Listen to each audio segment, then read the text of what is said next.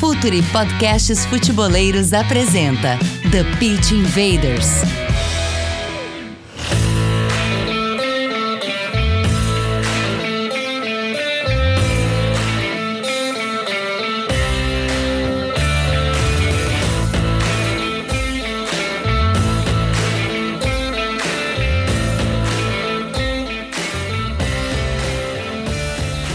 Olá, futeboleiros! Olá, futeboleiras! Futuri Podcasts apresenta The Pitch Invaders, episódio 231. Sempre falando de maneira profunda e séria sobre o jogo. Já temos uma história por aqui. Meu nome é Eduardo Dias, vocês já sabem, e estamos no ar em mais uma invasão futeboleira.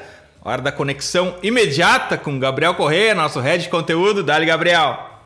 Tudo bem, Dinho? Abraço para todo mundo que está ouvindo mais um, um TPI. Conversa de hoje vai ser muito legal. A gente falar sobre vários temas, futebol brasileiro, outras culturas, enfim, acho que tem muita coisa para a gente comentar hoje no episódio. Demais! Se vocês já viram a capa, já estão, para quem está no YouTube, já está vendo o nosso convidado aqui, treinador Antônio Oliveira. Seja bem-vindo, Antônio. Que satisfação, que prazer para gente. Ora, antes de mais, um Bom dia a todos. É, é, para mim também uma enorme satisfação poder estar aqui e compartilhar aqui uma hora de, acima de tudo, falar daquilo que, que é aquilo que nos move e a nossa grande paixão, que é, que é, que é o futebol. Portanto, certeza absoluta vai ser enriquecedor e, como eu costumo dizer sempre, é na, na busca da, da partilha é, e do conhecimento que nós, nós crescemos e evoluímos. Invaders, vamos invadir o playbook de Antônio Oliveira.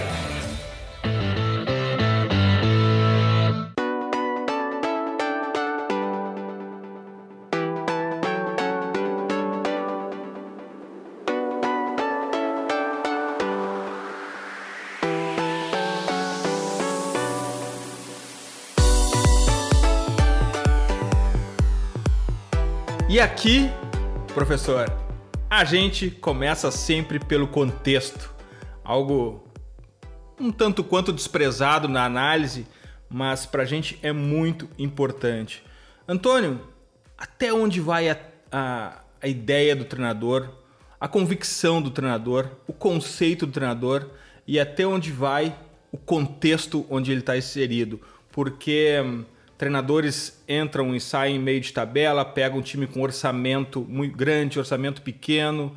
Uh, as possibilidades são inúmeras, mas aonde que se estabelece a ideia do treinador e aonde que é o contexto que atropela tudo, Antônio? Bem, um, o contexto, e, e, como disse muito bem, o contexto tem que estar sempre presente na vida do treinador. E aliás, eu uh, tenho sido quase um, um saltimbanco, digamos assim, que não para em lado nenhum de, em, em, relação a, a, várias, vários países, diferentes países, diferentes continentes uh, e, a quem, e a quem o diz relativamente ao contexto, porque uh, diferentes culturas, diferentes religiões, diferentes costumes, diferentes ideais, diferentes vícios e vicissitudes que, que muita gente tem, nós, e, o, e o treinador, neste caso, tem que contemplar todas essas todas essas, essas uhum. premissas e todas essas relações que devem existir.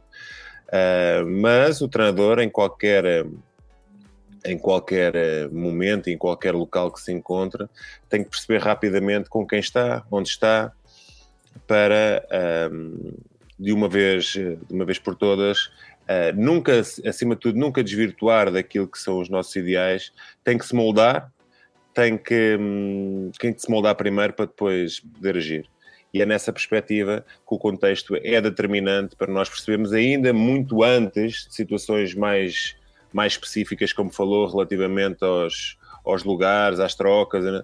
tem que, de uma situação mais geral, tem que perceber o contexto, onde está inserido, com quem está inserido, um, para rapidamente poder moldar-se, para poder agir. Isto tem que ser sempre o dar e receber, digamos assim. Nós, é evidente que nós levamos a nossa liderança, nós levamos a nossa ideia, nós levamos a nossa forma de ser e de estar, mas nós também temos que perceber que do outro lado uh, estão, estão mais seres, seres humanos, uh, profissionais, e nós uh, temos que os compreender, perceber, não pode ser numa, numa situação muito brusca relativamente àquilo que nós ser, queremos impor tudo aquilo que nós, nós temos na nossa, na nossa cabeça, Uh, temos que, uh, como falei, acho que é esta situação de nos moldar, tem que haver bom senso entre todos e chegar a um ponto de equilíbrio também.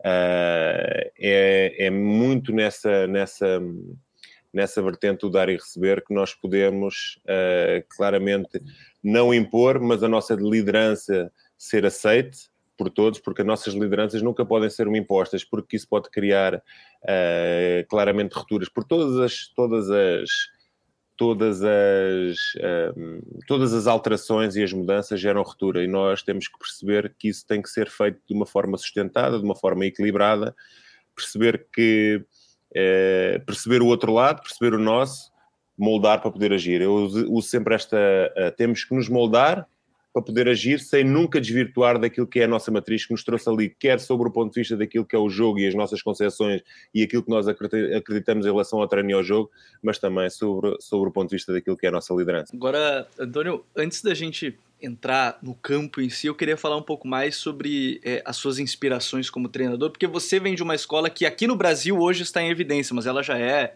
histórica, né? Um dos maiores treinadores da história do futebol é português, né? Que é o José Mourinho. E você trabalhou com um cara que também é histórico dentro do futebol português e na cultura de formação do futebol português, que foi o Gesualdo.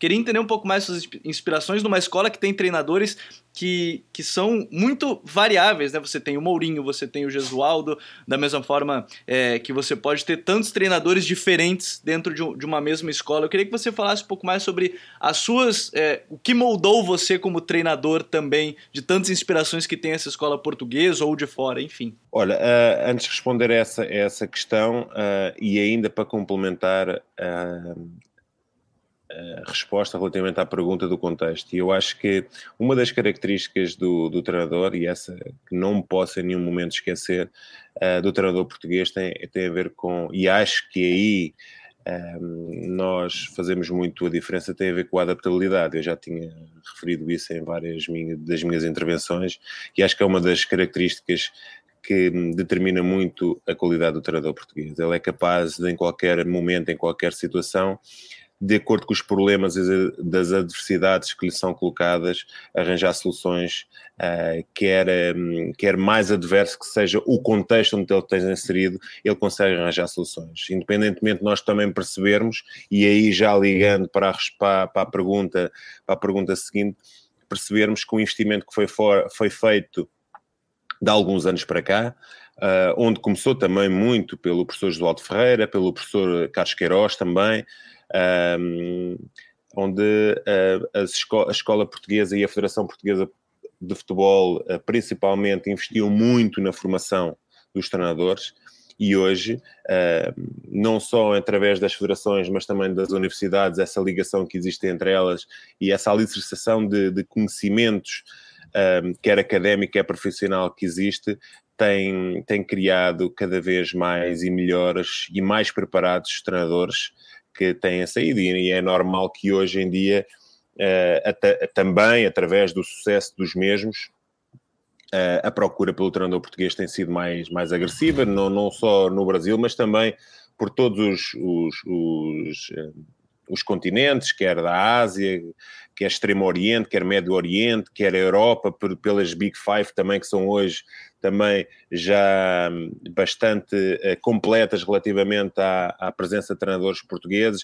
Uh, a presença do Jorge Jesus um, no Flamengo criou esse boom aqui do treinador português também no futebol brasileiro, é um facto, e nós temos que reconhecer isso. Não foi o Abel, uh, nem depois, posteriormente, independentemente de ser, ter sido para mim um sucesso relativo, porque eu não acabei por terminar aquilo que estava a construir, mas.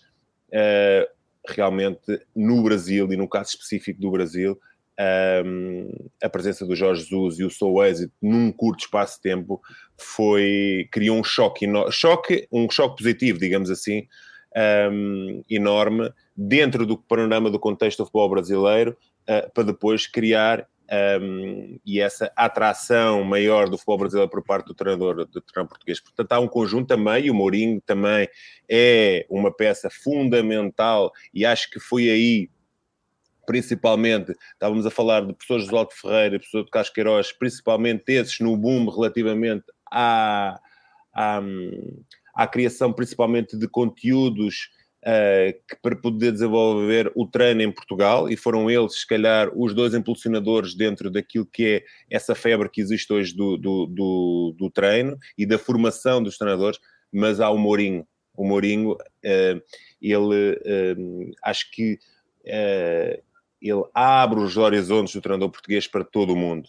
Acho que com, aquela, com aquelas conquistas que ele faz, principalmente tão jovem que ele era, porque antes eh, nós também, é evidente, nas nossas sociedades, nós vivemos de modas e de paradigmas, portanto, antigamente o treinador mais velho era aquele mais cascudo, é aquele que tinha a experiência, é aquele que tinha tudo, era aquele que os, os clubes procuravam. Depois o paradigma hum, alterou-se substancial, bastante substancialmente uh, com a presença do Mourinho, a sua juventude, com que ele teve sucesso. Portanto, e depois começou-se a falar do treinador jovem e ambicioso. E eu, para mim, uh, isso faz-me muita confusão, porque o treinador uh, que é jovem uh, não, não, é intemporal a, sua competência. Portanto, para mim, os treinadores são competentes ou não competentes, independentemente da. Porque é assim, não me vão dizer que o Mourinho aos 70 anos ele vai deixar de ser ambicioso. Portanto, isso é um, é um estigma e um rótulo que utilizam muitas das vezes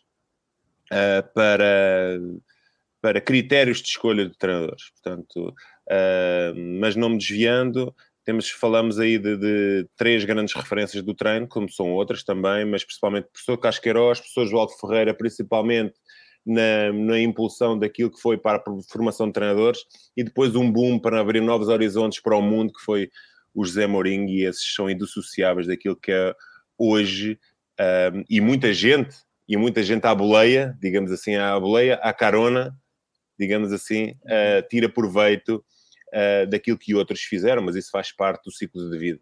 Antônio, a gente está em 2021. Isso significa que os vestiários, os balneários, estão cada vez mais recebendo atletas nativos digitais que já nasceram praticamente com smartphone na mão, ou pelo menos com uma comunicação muito diferente uh, do que talvez uh, atletas anteriores tinham como é e por que treinar também é comunicar? Como é que é essa relação com esses jovens que começam a chegar nos vestiários? Esses jovens que até mesmo assistem poucos jogos de futebol, Antônio. Isso, isso é, é, sinais do tempo, digamos assim. É, tudo se alterou, o futebol, do, o futebol de rua cada vez está mais escasso e acho que cada vez é mais fundamental para que não se perca. Ele sempre foi fundamental, eu acho que é fundamental é não se perder também essa, esses bons hábitos que existiam antes pela ausência uh, da, da pouca investimento que havia na tecnologia, que hoje existe muito e cada vez mais avançado e, e, e não vai parar, porque faz parte dos sinais do tempo. Portanto, os antepassados, relativamente, por exemplo, ao meu pai, eu próprio também, que utilizei muito o futebol de rua, está, está, está a desaparecer, e as crianças e os mais jovens um, vão enverdar por situações que são muito mais simples. É muito mais fácil ficar no sofá a jogar a um iPad, ou um computador, ou um, do que propriamente ir para a rua, porque isso, um, isso cansa, digamos assim. E eu acho que esses hábitos não se podem, não se podem, não se podem perder, porque é aí que se começa uh, a grande relação do, do indivíduo com a bola, uh, começa-se a a ter a, a ganhar-se as situações mais específicas relativamente assim, às ações uh, motoras, principalmente, e depois ações técnicas tão simples que hoje que nós, depois, enquanto treinadores, às vezes temos que ainda as treinar em situações mais, mais avançadas. E nós não podemos perder tanto tempo nessas situações mais micro, mais, mais subespecíficas, com, já, já existe pouco tempo para treinar. E depois ainda nós vamos para coisas mais analíticas e vamos, e vamos perdendo muito tempo com, com situações que um, depois vai-nos faltar para aquilo que nós é essencial para aquilo que é o jogo, portanto. Uh, mas isso não me impede, uh, porque, porque os jogadores e as equipas estão habituadas a treinar a, a, uma hora e depois a seguir vão para casa. Antigamente não era assim, portanto, sinais do tempo também, também com, com algumas. Uh,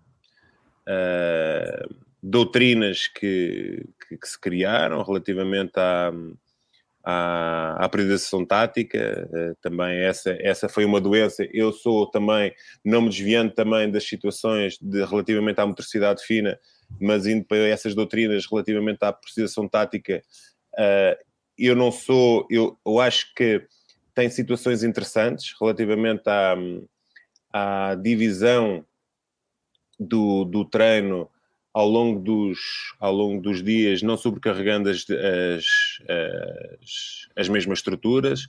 Acho que isso faz todo sentido. Estar sempre e relacionar todos os exercícios e todos os contextos de exercitação uh, específico uh, daquilo que é o jogo, mas há situações analíticas pela ausência cada vez mais desse futebol de rua nós não nos podemos, não nos podemos um, abstrair. Nós temos que ainda um, utilizar muito aquilo que é o treino analítico, até aquilo que é ao específico da posição de cada um. Uh, e também, uh, para nós termos sucesso naquilo que são os nossos comportamentos coletivos, temos que ser bem-sucedidos e dominar aquilo que são os comportamentos individuais, que passam muito por essas. Um, o passe, a recepção, o futebol sem passe e recepção não existe, portanto, são, são situações que nós, que nós, mesmo a um nível alto e na alto, no alto rendimento, temos que e não podemos. Um, não podemos um, passar para trás das costas uh, situações uh, mais sub-subprincípios, que nós chamamos que são os sub-subprincípios, né, situações mais micro, em detrimento das macro, porque nós não podemos ter sucesso na macro se nós dominarmos as coisas mais pequeninas. E essas mais pequeninas aprendem-se e cada vez mais evoluem-se e, e, e, e começam-se a, a, a, As palavras começam a faltar, mas a, cada vez começamos a ficar mais aprimorados é na, é na rua. E depois nós uh, aproveitamos aquilo que é o talento inato de cada um, congregando aquilo que é uma organização. É para isso que muitas das vezes nos pagam. Um, e nós não podemos abdicar disso. Eu, eu quero aproveitar é, que, o, que o Antônio falou sobre essa questão de treino, né, sobre esse tempo de treino. Eu, eu, essa semana eu ouvi três entrevistas que me chamaram muito a atenção. Primeiro foi uma do Daniel Alves falando que quando você tem o estadual, ele falando em comparação Europa e Brasil, você começa, entre aspas, a temporada aqui no Brasil com 20 jogos né, do estadual e na Europa você faz ali 50 jogos estourando. Né, então 20 jogos já representam um terço do campeonato. O Abel Ferreira, agora após o jogo contra a equipe do esporte, eu até peguei a aspa porque me chamou muita atenção.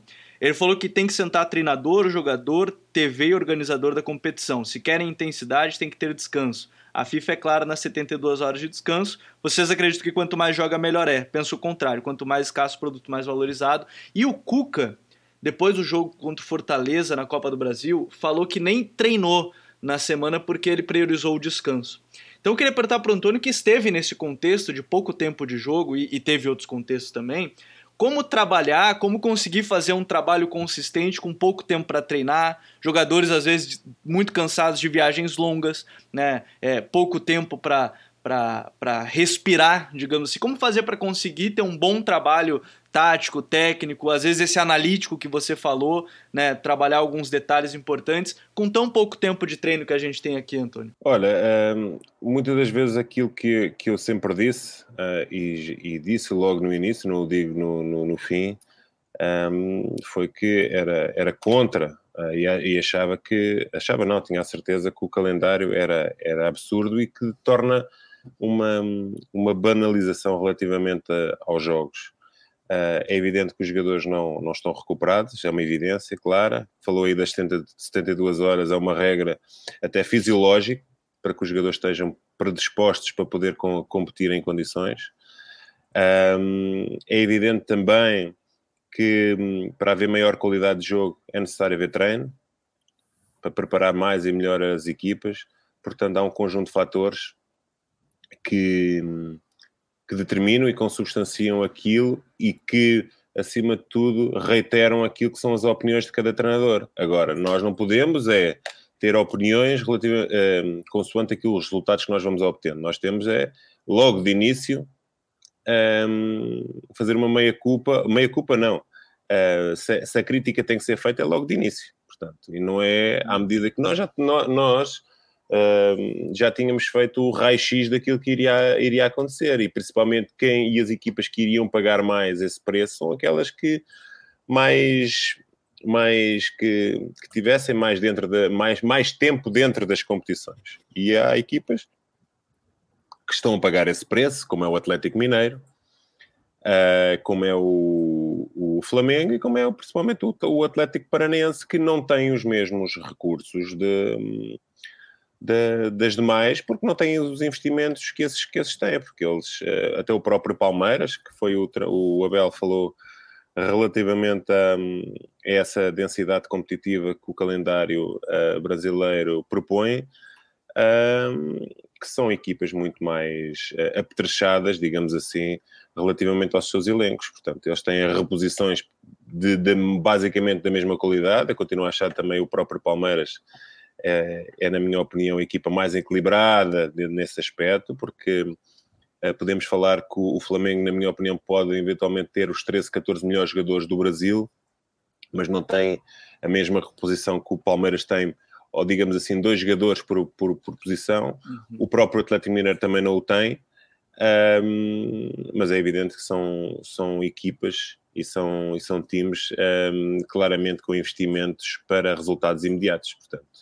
Uh, mas não fugindo daquilo, uh, da, da questão, tem a ver com os jogadores não estão recuperados e, acima de tudo, se querem maior qualidade de jogo, tem que haver mais tempo de treino. Antônio, uh, o futebol vive muito da, da discussão. Ah, Eduardo, desculpa, e, e isto. Por favor. E isto, eu sempre disse isto, para ser, para ser muito coerente. É, é, é uma crítica relativamente a, a, a, diversos fatores que condicionam aquilo que é, que é o jogo e os próprios jogadores, que são eles, muitas das vezes, os grandes sacrificados.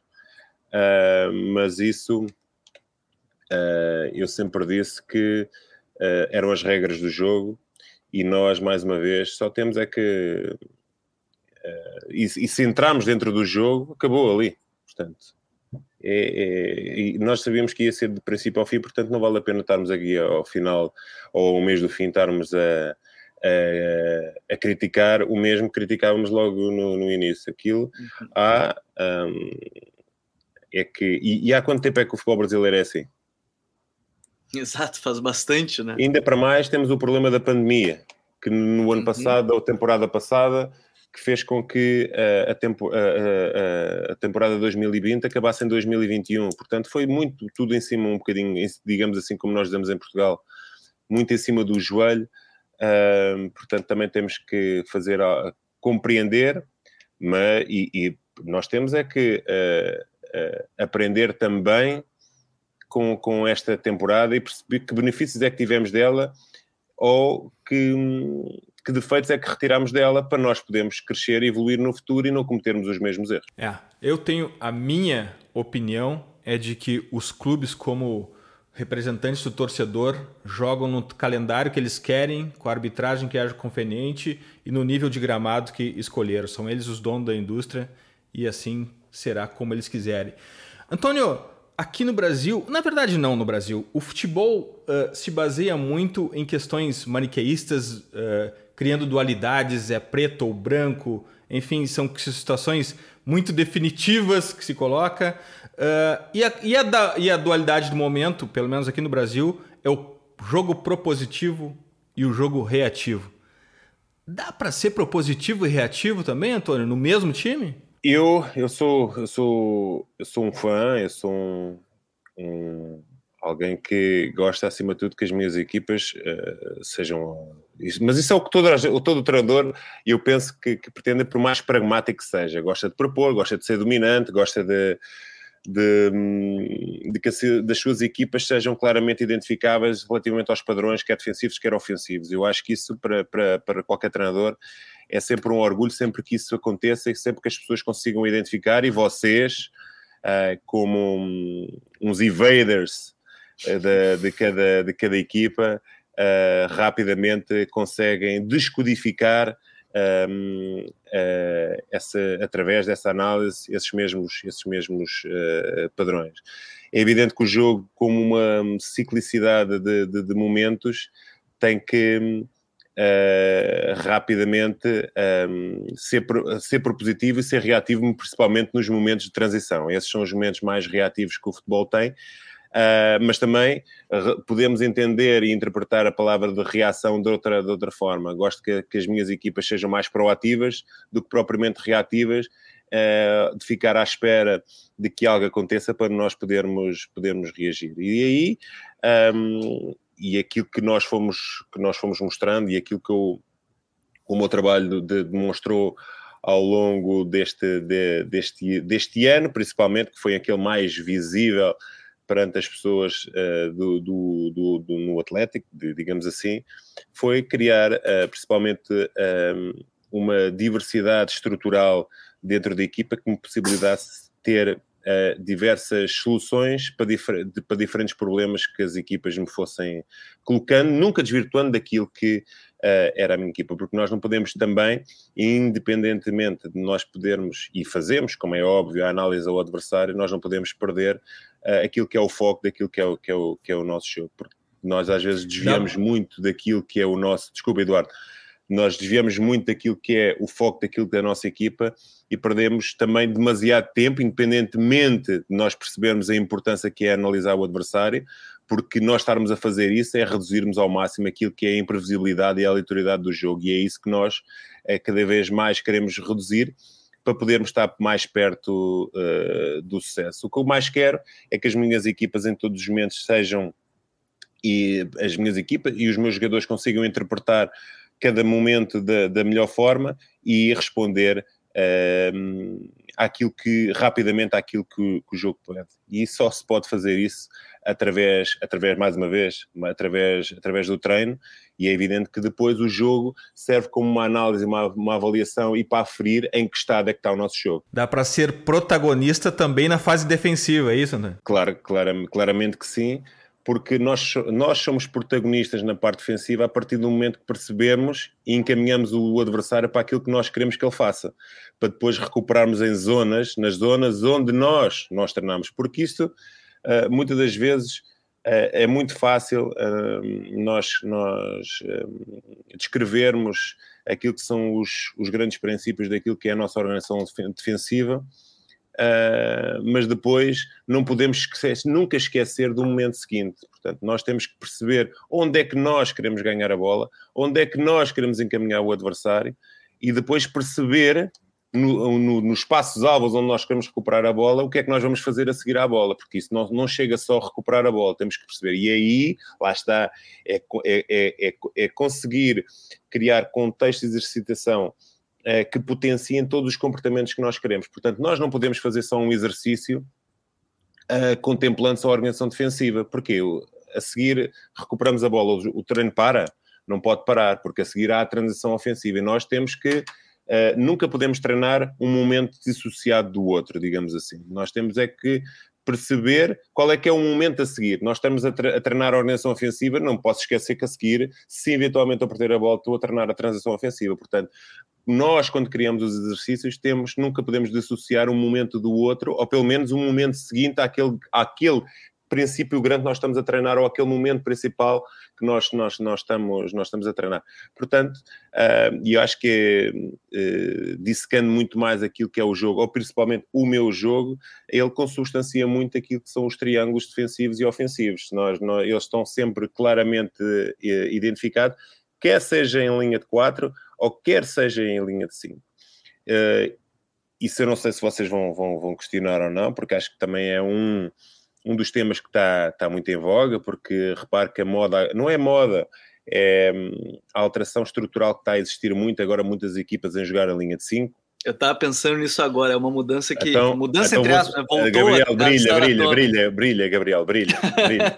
Não, eu, eu, até queria te perguntar isso, Antônio, porque eu acho que voltou à tona, né? Os três zagueiros, a linha de cinco, né? A gente vê o Chelsea com o Tuchel, voltou à linha de 5, foi dominante na Europa. A gente viu é, em vários momentos a linha de 5 retornar. O próprio Barcelona na temporada passada jogou numa linha de 5, linha de 3, linha de 5, foi muito bem na temporada. Você fez essa mudança no Atlético, o Atlético parou de tomar gol e continuou atacando, fazendo. Ali você tinha Marcinho e Abner, né? Enfim, dois laterais que chegavam muito bem à frente, mas A quem que você deve esse retorno à linha de 5, Antônio? Vou aproveitar já que você tocou nesse assunto. Não, acho que, acho que, acho que são, temas, são, são temas interessantes e eu acho que não há tabus. Quando nós, nós nos referimos a, essa, a esta temática, eu acho que uh, nós não, não, não, não, há segredos. É difícil é contrariar uh, aquilo que nós, nós, vamos, nós vamos propor porque todas as ações, quer individuais, quer coletivas, não há, não há ações iguais. Portanto, um, e, e, muitas das vezes, uh, um, nós ao colocarmos linha de 5, existem critérios uh, e razões para nós colocarmos essa, essa, essa, essa linha. Uh, pode ser eventualmente, e eu vou, vou-vos dar alguns, algumas razões e alguns critérios que podem sustentar essa, essa, essas decisões. Muitas das vezes é para, é para esconder algumas debilidades que nós temos em alguns jogadores, em determinadas características que eles têm, quer, quer, que podem ser defensivas ou ofensivas, comportamentos individuais que eles não os conseguem conceder se for numa linha de 4. Eliminar o elo fraco. Pronto, lá está. Alongamos a linha Uh, mas eu depois também sou apologista de que também a linha de 4 tem que ter mecanismos para evitar que nós façamos uma linha de 5, ou seja, uh, porque nós ao pormos a linha de 5 estamos a eliminar um homem da frente, ou um médio ou um avançado. Portanto, nós, uh, e aí nós, nós não podemos abdicar daquilo que é a nossa matriz constantemente para estar sempre, digamos, apesar de ser, de ser uma ação inteligente por parte do treinador, mas também ela depois pode desvirtuar daquilo que é a sua ideia de jogo. Depois, em termos da linha de 4 média, e muitas das vezes que poderemos eventualmente não ter extremos tão consistentes em termos defensivos, que também possam eventualmente não fazer comportamentos, uh, os comportamentos táticos defensivos da maneira como nós queremos, de uma forma mais consistente, abdicamos dele, alongamos a linha e quase que o lateral faz de extremo naquilo quando cola, bate no, em corredor lateral, bate lateral com lateral, digamos assim, ou lateral com extremo, e aí os nossos dois, os nossos dois extremos em linha de 5, que eram extremos na linha de 4, mais rigorosos em termos defensivos, abdicamos deles e passam a ser as nossas duas, duas referências de transição. Repara que aí abdicamos deles porque eles não serem tão fortes em termos defensivos e passam só a ser referências de transição porque alongamos a linha e já temos os, os laterais a bater lateral com extremo ou lateral com lateral. Uh, aí reduzimos e aumentamos a largura e controlamos a melhor a largura com a linha de 5, mas também com uma linha de 4, com a entrada sempre do volante ou dentro da área, ou como um triângulo defensivo com lateral, com volante e com extremo. Uhum. Numa linha de 5, o extremo já deixa de, de integrar esse triângulo defensivo. Repara que aí nós colocamos o lateral, o, o, o volante do lado da bola e o, e o zagueiro. Portanto, aí já abdicamos que o nosso extremo baixe um, e seja ele realmente a nossa, a nossa primeira referência de, de transição. Mas a linha 5 também depois reduz-nos a, a, praticamente um desenho tático, que é construção sempre a 3. Nós já aí já não, não, não, não, não, não, não não construímos com uma linha de 4, nós, com a linha de 4 tem uma variabilidade e uma panóplia de soluções que podes, podes, podes, podes construir a 3-2, podes construir a 2-3, podes construir com os laterais mais baixos, portanto há uma panóplia maior de soluções que aquela de linha de 5 não está, só tens os três zagueiros e os três zagueiros vão sempre construir a 3, a profundidade e a projeção é dada pelo, pelos laterais, os extremos vêm por dentro, portanto, isso depende Uh, e depois há, há, a maneira de como esta linha de 5 pode ser, uh, pode ser aproveitada. Uh, se, se, o adversário propõe se o adversário propõe e tu ficas numa, numa, zona mais de conforto a controlar as, suas ações, as suas ações ofensivas coletivas, vais ser uma equipa muito mais profunda a atacar a profundidade. Só vai-te sobrar três soluções para marcar gol. Se, se, a linha, se, a linha, se o adversário propuser-te e obrigar-te a ficar mais baixo, ou se tu, em termos estratégicos, quiseres mais baixo, vais, vais ser, vais, vais, vais atacar muito mais a profundidade, vais ser uma equipa muito mais vertical, ou vais, ou vais, vais, vais atacar pelos corredores e vais ser uma equipa que, que, que, o, que o adversário, se, tiver, se ele depois estiver mais baixo, só te vai dar cruzamento, porque aí já não tens, como ele está mais baixo, já não tens espaço para a profundidade ou bola parada. Não tens muito mais em termos de, de, de, de, soluções se não tiveres grande criatividade por jogo interior. Entendes? Porque uhum. se, jogando contra. Se jogares contra uma linha de duas linhas de quatro, a equipa adversária vai estar muito mais densa no corredor lateral, no corredor central. O que é que vai dar? Se ela estiver mais baixa, se estiver mais baixa, vai dar só corredor, uh, só vai dar jogo exterior e bola parada, não te vai dar nada. Se, se a equipa, se a, se a equipa das duas de, que tiver uh, numa estrutura de 4, a jogar contra ti numa linha de 5, se ela avançar, se for mais pressionante, vai dar mais 40, 50 metros nas costas dele, vais atacar a profundidade, vai ser muito mais vertical, por exemplo, como o Benfica foi como, como contra o Barcelona, por exemplo. Uhum. Mas o que é que dá aí? Muitas das vezes quem joga com a linha de 4 vai dar muito mano a mano, dependente da forma, por exemplo, eu jogava com 2-1, por exemplo, o Benfica joga em 1-2, o Fortaleza joga em 1-2. Portanto, há aqui uma, uma um, até, até a disposição destes três da frente também é, é, determinante para aquilo que vai ser a tua forma de jogar. Mas eu há uma coisa que eu nunca abdico, uh, é de ter criatividade nas minhas equipas. Eu, eu, gosto de ver equipas com criatividade, com talento, que saibam e que tenham uma panóplia maior do que me podem dar, por exemplo, se jogar numa linha de 5, só jogo exterior, só, só bola em profundidade ou só bola parada. Portanto, e é nessa perspectiva, jogando com a linha de 4, eu acho que para evitar a linha de 5, jogando com a linha de 4, nós temos que criar mecanismos que não nos permitem retirar um, homem do meio para pôr um lá atrás. E eu acho, por exemplo, eu tenho em um jogo que eu me recordo que abdiquei claramente de jogar com uma linha de 5 para jogar com uma linha de 4, arranjando um mecanismo mais agressivo relativamente aos dois volantes, entrando, e aí nessa altura era o Diniz, e o Diniz é muito mais agressivo relativamente ao momento que tem a bola, que coloca muito, muita gente do lado da bola para criar uhum. superioridades e essas relações numéricas superiores para poder, um, para poder chegar às zonas de, de, de finalização. O que é que eu fiz? Linha de 4, o lateral sai sempre em corredor, em corredor lateral e o volante entra e o volante entra dentro do entre central e lateral. O que é que faz? o, o, volante contrário entra na posição do, do, do volante que entrou uhum. na linha de 5 e quem vai fazer o encaixe da área é o ponta contrário. Portanto, o ponta contrário é que vai fazer o, o encaixe da área. Sempre com os dois da frente, mesmo a linha de 4, integrarem sempre o processo defensivo. Porque isto aqui, todos os comportamentos são, são, são. Eu costumo dizer aos jogadores que nós viajamos juntos.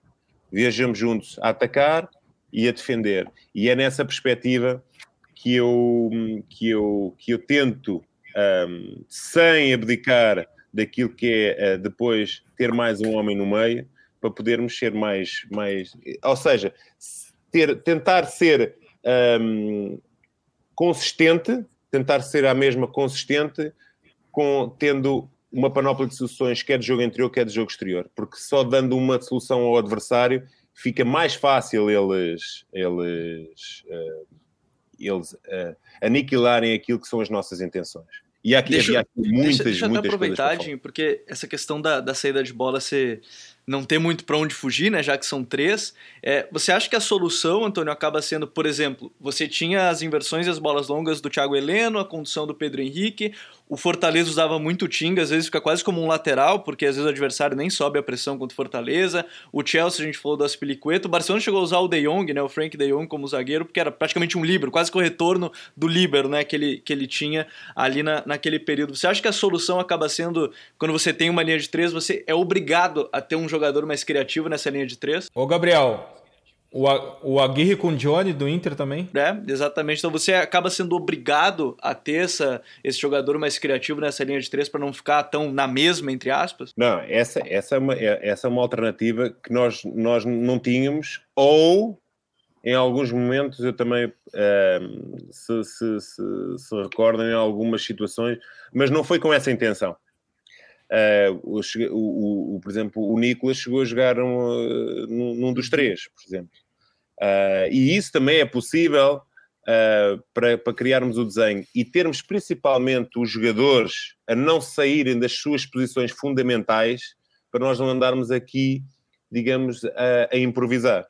Portanto, nós, como eu disse, a estrutura de saída a 3 com uma linha de 4 também ela sempre foi possível. Por exemplo, eh, baixava, baixava com, com o Richard, que foi muitas das vezes o Richard, o meu, o meu, o meu jogador, que baixava para, para junto do, dos zagueiros para nós podermos construir a 3. Mas depois nós tínhamos de estar atentos e para nós não, não, não podermos e, e criarmos e potenciar as características melhores que os jogadores nos podiam oferecer dentro dessa estrutura ofensiva que nós queríamos atacar naquela altura, um, para nós, nós não os retirarmos dessas posições fundamentais. E nós tínhamos que olhar para a estrutura e olhar para os jogadores onde é que os iríamos colocar. Para nós não estávamos. É uma coisa que eu nunca gostei, nem nunca vou fazer, nem nunca quero. Pelo menos vou tentar sempre ser mais honesto e mais coerente. É, é, olha o contexto, nunca, olha o contexto quando atropelar. Hein? Não, exa exatamente. É nunca pôr um jogador desconfortável em algo que ele não pode oferecer e que eu quero que ele faça, ou pelo menos que eu quero que naquela posição uh, o jogador que lá estiver crie esse comportamento. Eu nunca vou pôr um jogador numa posição desconfortável a, a, não, a não querer que ele faça algo que não me pode oferecer. Eu acho que isso é a pior coisa. Eu, pelo menos, enquanto jogador, não, não gostava que me fizesse isso e eu não vou fazer, enquanto treinador, algo e não vou uh, requisitar algum jogador que faça algo que ele não possa nos oferecer. Portanto, há uma panóplia de soluções uh, que, que eu, que eu uh, acho que a, que a, linha de 5 uh, utilizada por nós, por, pelo menos por mim, era uma linha de 5 mais pragmática, mais pragmática do que propriamente uma linha de 5 uma, uma, linha de 5 com, com capacidade de propor, de, de, de criar uma panóplia de, de, de soluções que uh, vá, vá criar, uh, eh, um, ehm, digamos, algo diferente que o adversário não está à espera. Portanto, acho que fica um jogo mais, mais monocórdico, pelas características até, um, ehm, do que propriamente um, um, nós temos mais um médio e nós criarmos aí sim uh, diferentes panóplias. Até nós, uh, uh, até numa situação de, de, de linha de, de, de, quatro, nós, nós, nós, nós temos e nós conseguimos criar situações de ruptura dentro do corredor central. Portanto, que, que não é, e o que é que as equipas muitas vezes agora têm feito quando nós propomos? Fazem uma linha de 6.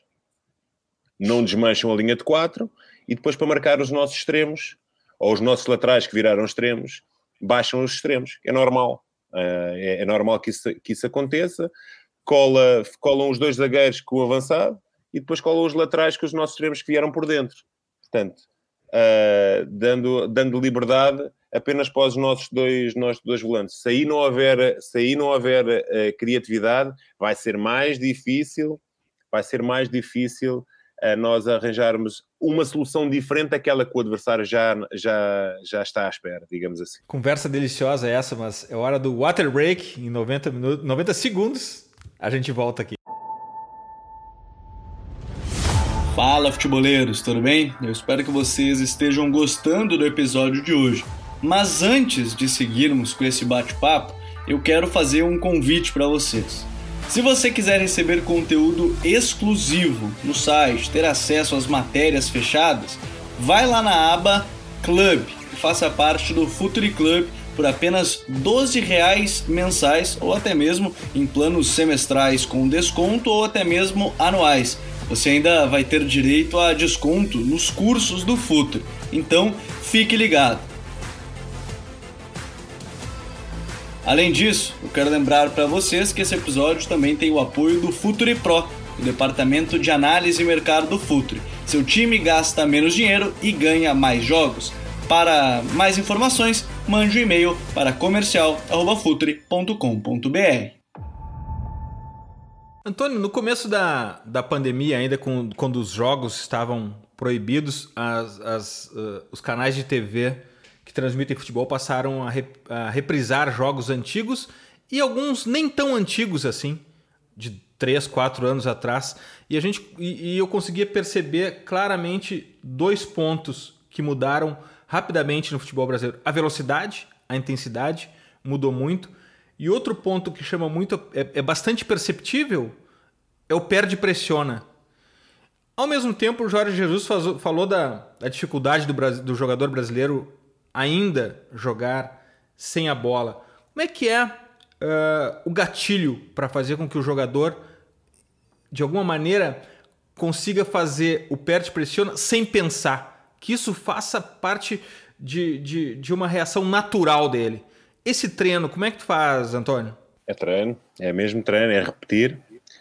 Uh, são criar uh, comportamentos e hábitos que o, que, que o, jogador não está, não está habituado, digamos assim, uh, e alterar esse vício do perto para e, espera que a bola venha ter novamente aos meus pés e perceber que o jogo é um jogo coletivo e não é, não é feito de ações individuais. É feito de ações individuais, sim, no momento da perda.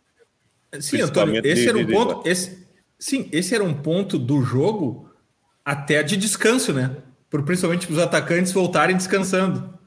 Ainda há, para alguns é. Eh, se nós não tivermos no banco, se, se nós não tivermos no banco ali a gritar com eles, Uh, para alguns eles de vez em quando ainda se esquecem. Mas isso faz parte de criar, de criar lá está, contexto de exercitação uh, sobre o ponto de vista mais, mais específico relativamente a esses comportamentos individuais nesse momento do jogo. Um, e perceber que o jogo é, é feito de, é um, de um conjunto de, é um, de, de, ciclos e que eles, que, é, que eles não param, portanto nós, nós é, é a ciclicidade que existe dentro dos, dos, dos momentos. E nós transitamos de, nós estamos sempre a transitar de momento para momento, portanto, e os jogadores têm têm que perceber isso e têm que perceber que só através de, e, e, que as ações individuais são determinantes para o sucesso coletivo, portanto, e eles têm que perceber claramente isso, uh, perceber que a transição defensiva uh, e essa uh, era, era sustentada numa transição ou em posição ou em reação. Eu farto-me dizer isto, fartava-me dizer isto aos meus jogadores e vou-me fartar de dizer isso porque faz parte daquilo que eu, que eu acredito. Perceber que existe um conjunto de, de situações um, que, que, vão, vão colmatar uh, a ineficácia se a primeira não esteve, portanto há sempre um ciclo de situações, nós, nós tentamos recuperar sempre, se for a impressão, uh, o homem mais perto da bola pressiona, uh, e os restantes um, fecham as linhas de passe envolventes ao portador da bola, ou se for em posição, mais uma vez o homem mais perto da bola pressiona o portador da bola e os restantes transitam para a sua posição. Portanto, e depois é um conjunto de, de, situações, se nós não conseguirmos recuperar a bola, principalmente nos primeiros 5 segundos, não vale a pena estarmos ali a correr uh, de uma forma aleatória, porque esses 5 segundos representam os 5 segundos que o adversário ainda não se organizou para poder atacar. E é nesses momentos em que nós temos de estar a atacar, porque nós, eu digo sempre também aos jogadores, nós uh, estamos, uh, estamos sempre a atacar, mesmo no momento um, em que perdemos a bola, nós atacamos o adversário sem bola. E é nessa perspectiva e é nesses comportamentos mais, mais agressivos, mesmo neste, neste léxico que se utiliza relativamente a atacar sem bola, mas antes atacar sem nós atacamos é com bola. Não, não, nós atacamos sem bola. E eles percebe, percebem isso, esse, esse léxico mais agressivo do atacar, o atacar mesmo sem bola, eles começam a aderir e começam a perceber cada vez mais. E principalmente eles perceberem um, que uh, começarem a ter sucesso nas suas ações. E quando eles começam a ter sucesso e a estar melhor e mais bem preparados e mais posicionados no momento da perda, eles começam um, a acreditar e essa, essa é, é a palavra-chave, o acreditar cada vez mais naquilo que estamos a fazer para, para eles perceberem que podem ter sucesso e, e têm sucesso naquilo que nós, nós, nós propomos. Agora, é evidente que é, é, através do treino, da repetição, porque eu acredito muito na repetição, não acredito muito na variabilidade de exercícios. Eu podia criar uma, ou posso criar 300 unidades de treino e criar uh, exercícios diferentes em todas delas, mas eu acho que nós não vamos a criar comportamento. Vamos, vamos treinar um grupo de exercícios e não vamos treinar uma ideia. E eu prefiro um, agarrar-me a três, quatro exercícios em cada momento, treiná-los e repeti-los, porque aí sim vamos consolidar e vamos criar, acima de tudo, uma estabilidade de, de comportamento. O, o, Eduardo falou da questão de Jorge Jesus do, do sem bola defendendo. Eu queria tocar no, no ponto do sem bola atacando, porque teve um momento que você falou, Antônio, dos seus times você gosta desses triângulos, né, para ter várias opções de passe e ir construindo. Aí você citou o Diniz que prefere juntar mais jogadores num setor da bola. Queria que você falasse um pouco mais desse sem bola na fase ofensiva, que talvez seja um trabalho também que, que precisa muito do jogador entender o que, que ele precisa fazer sem a bola, e são dois casos diferentes, né? Para você, o jogador estar em determinada posição, talvez, e para o Diniz, por exemplo, ele se aproximar e criar ainda mais um jogador de apoio, mais um jogador próximo da jogada. Queria que você falasse do sem bola na fase ofensiva, que talvez seja tão difícil quanto o, o, sem bola na fase defensiva. Eu não, eu na minha opinião. E, a parte, e a parte que, Anthony, e a parte do trabalho que demora mais a aparecer, né? Essa, essa, essa premissa talvez seja uh, não, não, não querendo uh, agarrar-me a qualquer momento que seja mais importante do outro, porque todos os momentos são mais todos os momentos são importantes, mas o equilíbrio de uma equipa para mim é determinante para o sucesso da, da mesma. Nós, nós se formos olhar para o futebol hoje em dia, a maioria dos gols são de transição ou de bola parada há, começa a haver cada vez mais, uh, ainda para mais por causa desse estudo, mais cada vez mais minucioso das equipas, começa a haver um, cada vez um, mais golos na, na, em transições. Portanto, é num momento em que o adversário apanha aí outra equipa completamente descompensada e desequilibrada, e é esse momento em que eu não, não concebo nem admito às minhas equipas que tenham. É um, uma das vantagens, por exemplo, da linha de 5. É uma das vantagens do, do momento da linha de 5, que é uh, termos sempre os três lá atrás a ocuparem os três corredores. Portanto, e é nessa perspectiva que também nos ajuda, um, ehm, porque o desenho, o desenho, o desenho do nosso equilíbrio assim que é diferente do desenho do equilíbrio a 4. Portanto, e é mais fácil, uh, pelo menos uma garantia maior para o treinador perceber que os três estão sempre lá atrás. Aqueles três são garantidos. E, e muitas das vezes uh, o, o, equilíbrio é dado por 2-3. Nós fazemos um 2-3, onde esses dois são os nossos dois zagueiros, e depois, muitas das vezes, é o, o, o homem do meio é o volante, o, o, o, lateral que não envolveu fecha por dentro é um do lado contrário, é um dos três, e o, e o extremo, ou do, do triângulo, do triângulo ofensivo que nós criamos em termos ofensivos, o vértice mais recuado faz parte do outro 3, ou seja, 2-3. Portanto, aí pode ser o lateral, pode ser o, pode ser o extremo ou pode ser o volante. Dependendo da, da funcionalidade desse triângulo, de como é que ele terminou para nós chegarmos às zonas de finalização. É fundamental. Extrema, extrema, extrema pé natural ou invertido, tanto faz?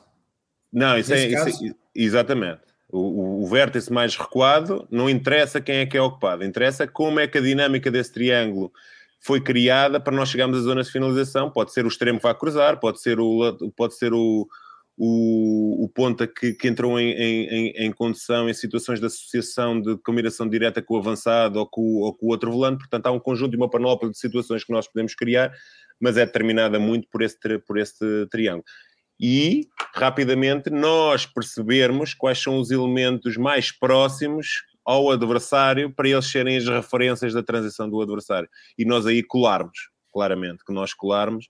É evidente que nós já temos através de se o adversário não mudar muito de acordo com aquilo que foi a análise feita, nós já temos determinado aquilo que, for, que é uh, o posicionamento do adversário em momento de transição ofensiva e nós uh, obrigamos os nossos, ou pelo menos a, tentamos obrigar os nossos jogadores a colar no, no adversário para nós podermos ter uma, uma transição defensiva mais, mais eficaz e não estarmos expostos a situações de, de, de contra-ataque e de, de, inferioridade numérica, que é a única coisa que nós no futebol não queremos e rejeitamos completamente, sendo o futebol um, sendo o futebol um, claramente um conjunto de relações numéricas, onde nós queremos estar sempre por cima do adversário, colocando sempre mais jogadores do lado da bola. Vamos seguir no ataque aqui, Antônio. Um atacante, um centroavante, dois atacantes, pé invertido, pé natural. Tem uma configuração pre preferencial de, de, de, ataque? Já joguei de diversas formas.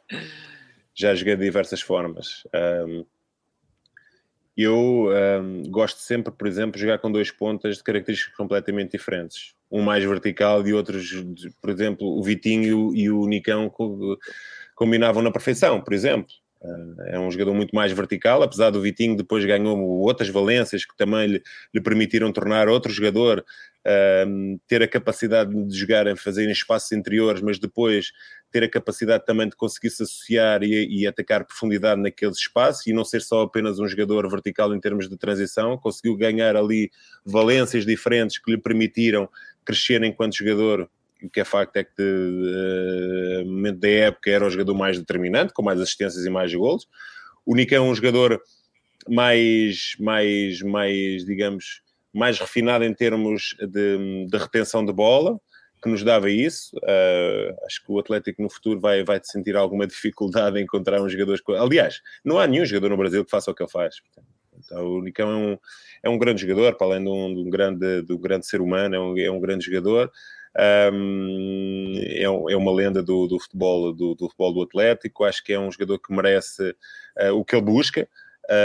Mas, é, mas, mas voltando, é um jogador que me dava, me dava uh, mais, mais jogo, jogo interior, maior e menor, maior, maior definição e maior critério e mais qualidade no último passo, no cruzamento, uh, capacidade de ter de meia distância, um, capacidade de ligação, principalmente quando se ligou muito um, com o Terãs naquelas, naquelas, naquelas situações, né, que era muito difícil bater aquele quarteto quando, ele, quando aquele quarteto foi foi de facto uh, essencial, uh, com, com, o Mateus Babi, por exemplo, com, ou com o Renato, ou com o Bissoli, ou com uh, Terãs, Vitinho e, e muito, muita qualidade, muita qualidade, de, em alguns momentos quando lá está com a linha de 5 abdicava, repara, abdicava de um avançado para jogar com, com o Terãs a, a, ponta de lança, mas aí pode ser até de, de pivô, um, mas pronto, é, é, o contexto é que me vai, vai, vai ditar uh, as características dos jogadores, porque muitas das vezes, lá está, voltar ao contexto, em alguns contextos onde eu estive, eu não pude escolher uh, uh, o elenco, portanto, eu tive que me adaptar ao elenco que tinha, criando, um, porque nós, ao fim e ao cabo, nós somos criadores, digamos assim.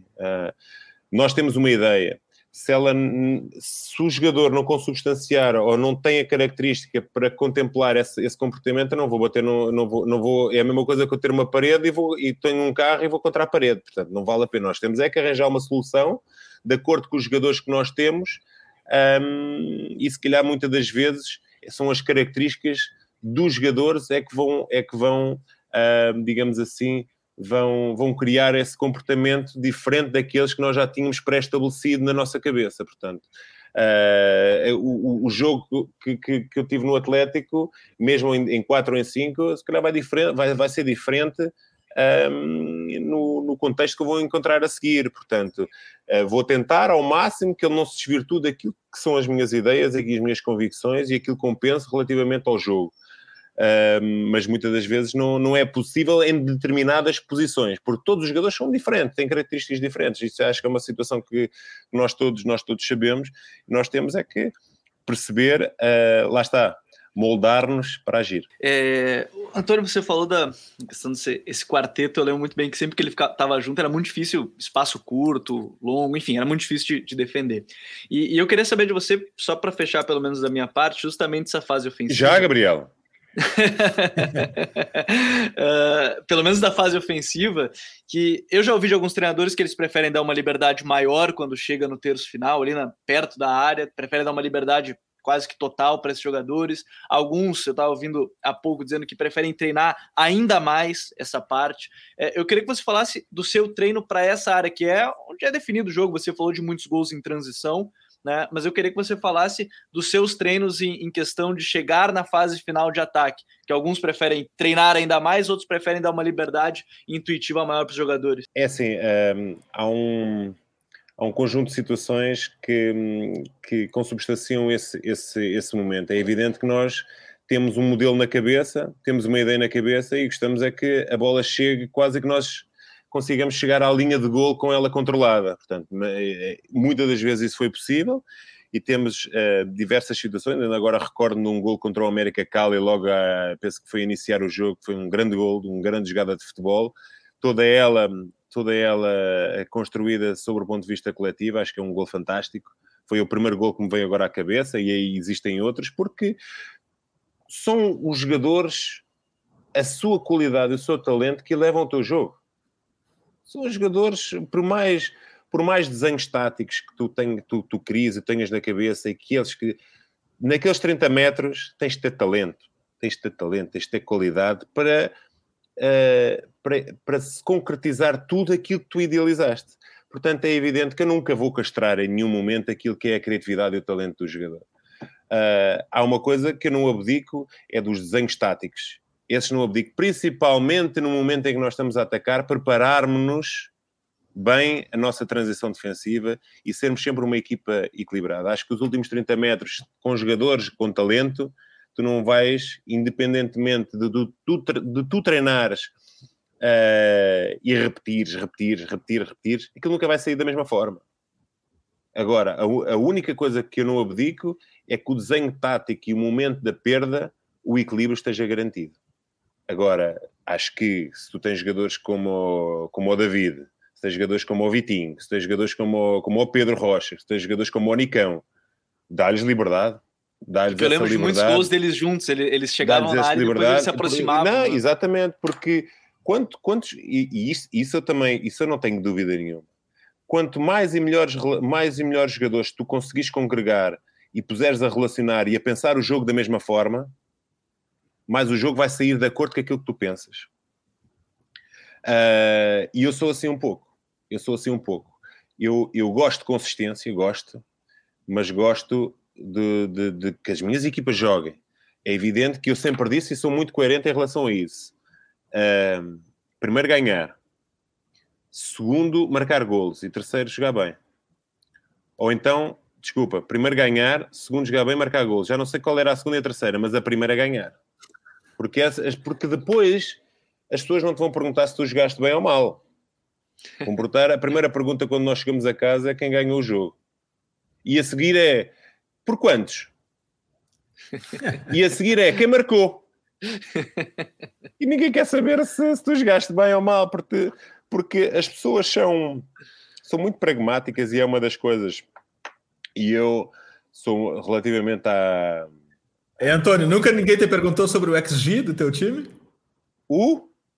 O XG do teu time, as possibilidades de gol que ele criou? Ah, o XG. Não, essa era uma, de, era, era uma das situações, principalmente há um ano atrás, quando eu cheguei ao Atlético, era uma das preocupações que nós tínhamos. Foi aumentar claramente a expectativa de gol, claramente a expectativa de gol, e principalmente uh, delinearmos espaços alvos onde nós queríamos que a bola entrasse. Uh, independentemente de, de qual fosse o jogador que fosse atacar esse espaço, nós queríamos é que a bola lá chegasse, porque depois alguém há de atacar. Porque isto é, é o passe que provoca a desmarcação e a desmarcação que provoca o passe. Portanto, nós provocávamos sempre a desmarcação com o passe a entrar sempre nessa, nessa zona alvo uh, e facilmente nós chegávamos mais, mais depressa à baliza do, do, do, adversário. Isso foi uma coisa que nós, nós claramente nós aumentámos. É evidente que à medida que outros jogadores foram chegando, principalmente nesta época, o, jogador, o, o jogo pelas características do mesmo, começou a ser menos, uh, ou melhor, a criarmos uma variabilidade, a, a, ser em alguns momentos mais, mais vertical, em outros momentos mais geríamos melhor o ritmo de jogo e a ter capacidade também por ter bola em, em espaço interior, porque tínhamos jogadores para isso. Porque o David veio-nos dar essa, essa, essa, essa valência e o Nicão olhava para ele e identificava-se muito com ele. Ou seja, percebiam o jogo da mesma forma. E os grandes jogadores conseguem só eles até um, um, até podia ser chinês e o outro do da Antártida. Quando se percebe o jogador e existe talento, o futebol é universal. Aquilo sai de uma forma espontânea e aquilo lá está. Sai quase como futebol de rua.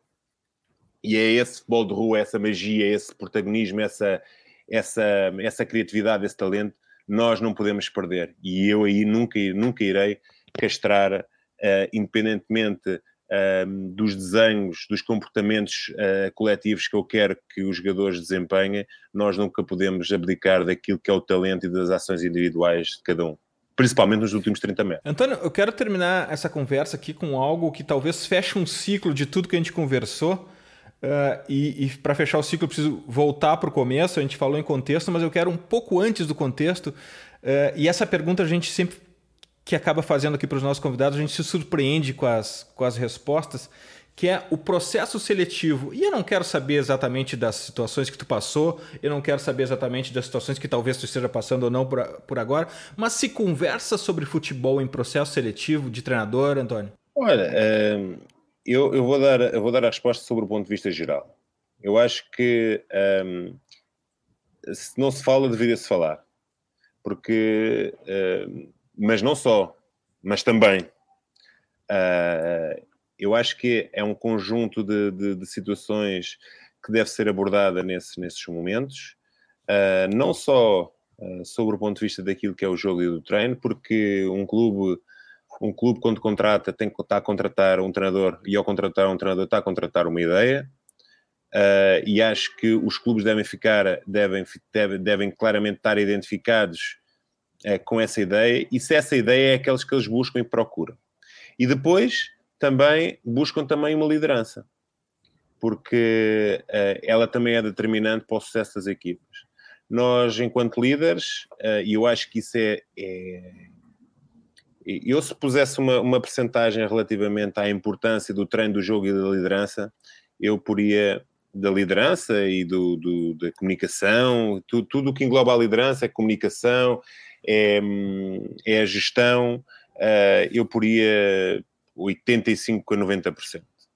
Porque se nós, nós podemos ter a melhor ideia, podemos ter os melhores exercícios que contemplam e que potenciem esses comportamentos dessa ideia, mas se nós não, não formos uh, principalmente bons gestores, uh, porque um treinador é um influenciador, como todos nós sabemos, uh, não só dessa ideia, mas também uh, de, de, de, desses contextos que, nós, que nos permitem potenciar essa ideia, mas é um, é um, é um, é um gestor de, de recursos humanos, é um gestor de emoções, uh, e quem tiver mais, mais, mais capacidade para poder estar mais confortável nesse nesse, nesse momento vai, vai, ter, vai ter mais sucesso. Portanto, nós, para podermos ter uma parte, a outra temos estado dominante, nomeadamente a gestão grupal, que é determinante para o sucesso de um treinador.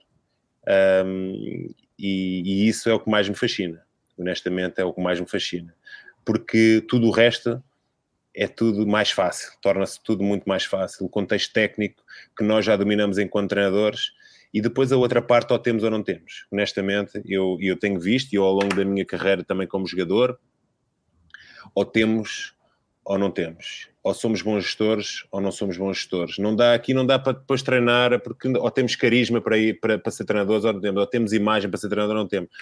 E, e depois, ou temos comunicação ou não temos. Portanto, eu acho que essas situações um, nascem, são inatas, cada vez mais um, uh, cada vez mais tenho essa convicção que são, que são inatas e que nós, nós nascemos para ser ou não, ou não líderes. Portanto, mas de uma forma muito sucinta, acho que os clubes, quando contratam, devem contratar uma ideia uh, e essa ideia é representada pelo treinador, mas acima de tudo também um, a capacidade do, do, do, desse treinador de, de, de, liderar e gerir um grupo, um grupo, acima de tudo, antes de jogadores e de profissionais, são homens. Esse é o conteúdo que o Futuri gosta de colocar no ar, é esse o conteúdo que aqui quem busca o Pitch Invaders quer ouvir.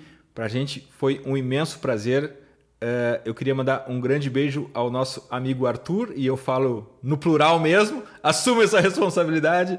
Um beijo, Arthur, te amamos. E a gente como sempre, podia ficar horas e horas conversando aqui. Não vai faltar oportunidades para repetirmos esse, essa conversa com o Antônio e aprendermos mais ainda. Mas agora é hora das nossas dicas futeboleiras. The Pitch Invaders apresenta Dicas Futeboleiras.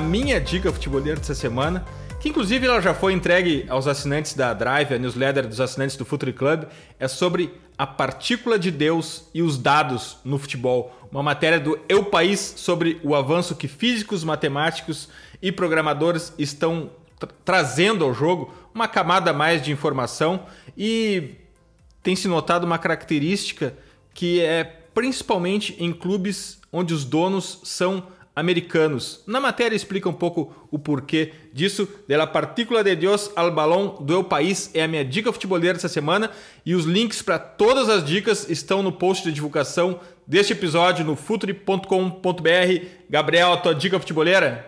A minha dica, se a gente falou em algum momento sobre triângulos e construção, me lembrou muito a entrevista que eu vi recentemente do Chave no The Coach's Voice. E ele foi além, ele não falou dos triângulos, ele falou de quadrados, ainda juntando os internos com os atacantes ou formando grandes quadrados para chegar e gerar essa superioridade quando ele está na fase ofensiva. Achei muito legal, muito interessante. Acho que pelas convicções que ele tem, não vejo ele fugindo da elite do futebol. Acho que é um cara que tem ideias a gente já via dentro de campo, agora a gente está tendo uma noção fora dele. A minha curiosidade maior agora ele, ele é no contexto das Big Five, né, das, das cinco grandes ligas, mas é uma conversa muito legal porque eu acho que o Xavi é um, é um desses caras também que a gente ouve sempre que fala, independente de concordar ou não com as ideias, de ser o jogo é, que ele tem uma preferência, eu acho que são pessoas que a gente tem que parar e ouvir. Se concorda ou não é outra história, mas eu acho que são pessoas que nos agregam muito. E a minha dica é essa entrevista com ele que ficou para mim fantástica. Cuidado com o efeito ralo, Gabriel. Estão contratando o treinador-chave, não o jogador-chave. Exatamente. Porque no pacote apesar, vai tudo, né? Apesar mas, da mas ideia do ver, jogador. Mas, mas vamos ver, é, é aquele. Uh, eu acho que ele tem tudo. Eu acho que ele tem tudo para ser um grande treinador. Acho que ele tem tudo para ser um, treinador, um grande treinador, pelo menos conseguir uh, uh, colocar aquilo que ele pensa enquanto jogava em prática, digamos assim, porque eu acho que essa, essa ideia dos triângulos e dos losangos está toda lá contemplada, pelo menos uh, ele fazia, ele é, ele é que construiu os, os triângulos no meio campo, portanto, ele é, ele é que fazia aquilo tudo.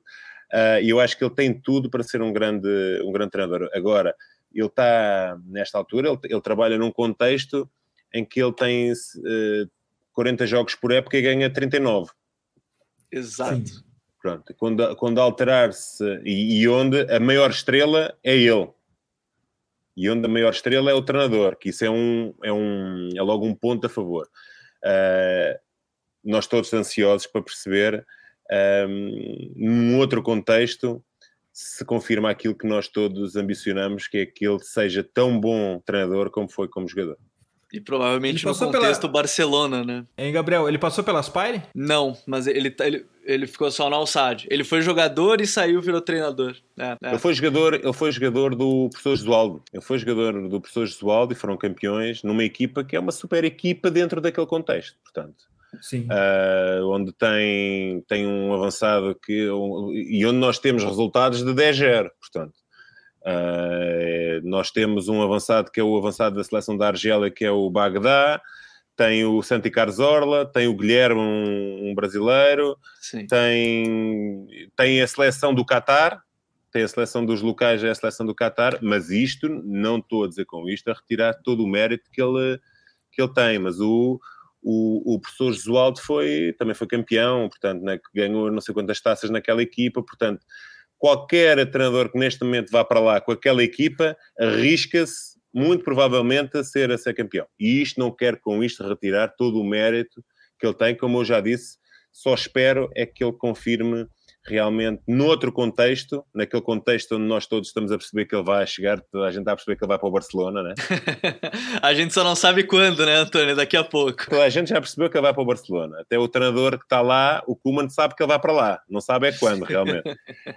um, nós só queremos é que ele confirme realmente aquilo que ele é como como foi como, como, como, jogador, aquilo que seja como treinador. António, tua dica futeboleira? Então vamos lá. A minha dica futeboleira é o, é o Nascido para Triunfar, do Adelino Cunha.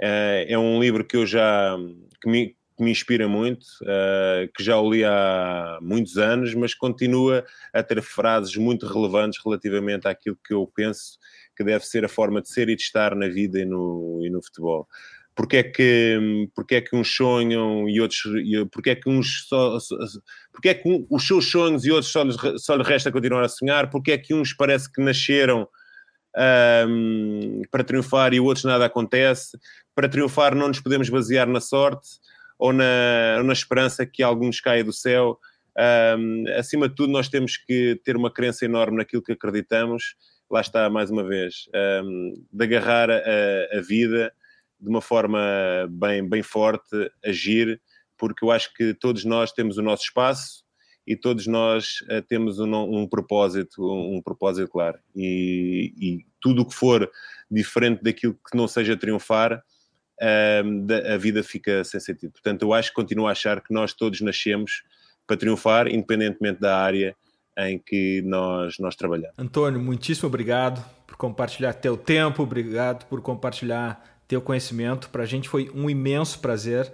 Vamos torcer muito por ti aqui. Se vieres para uma nova, vieres para uma nova aventura no Brasil, será um prazer conversar contigo novamente. Mas independente disso, a gente vai estar sempre atrás das tuas equipes tentando desvendar as tuas equipes. Obrigado, Antônio. Obrigado eu pela, pela atenção, pelo carinho, pelo convite.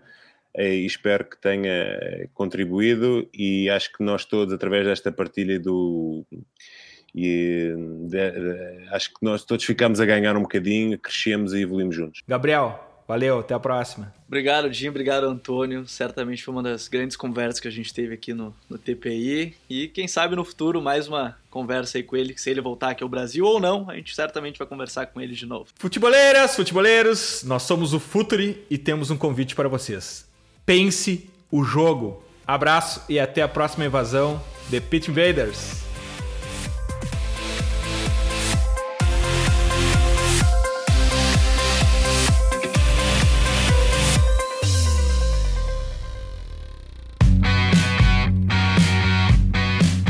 Futuri apresentou The Pitch Invaders.